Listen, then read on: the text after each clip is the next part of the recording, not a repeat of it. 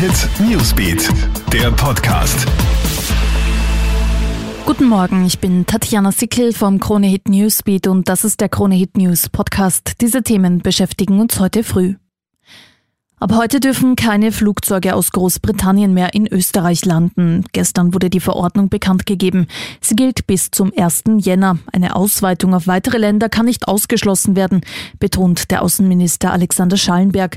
Auch andere Länder lassen keine Menschen aus Großbritannien mehr einreisen. Hintergrund ist die Entdeckung des neuen mutierten Coronavirus im Süden Englands. Rund zehn Monate nach Ausbruch der Corona-Pandemie in Europa kann in der EU mit den Impfungen begonnen werden. Gestern ist der Impfstoff von BioNTech und Pfizer in der EU zugelassen worden.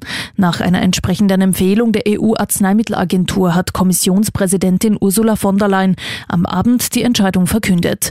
Wir fügen dem Kampf gegen Covid-19 ein wichtiges Kapitel hinzu, so von der Leyen gestern.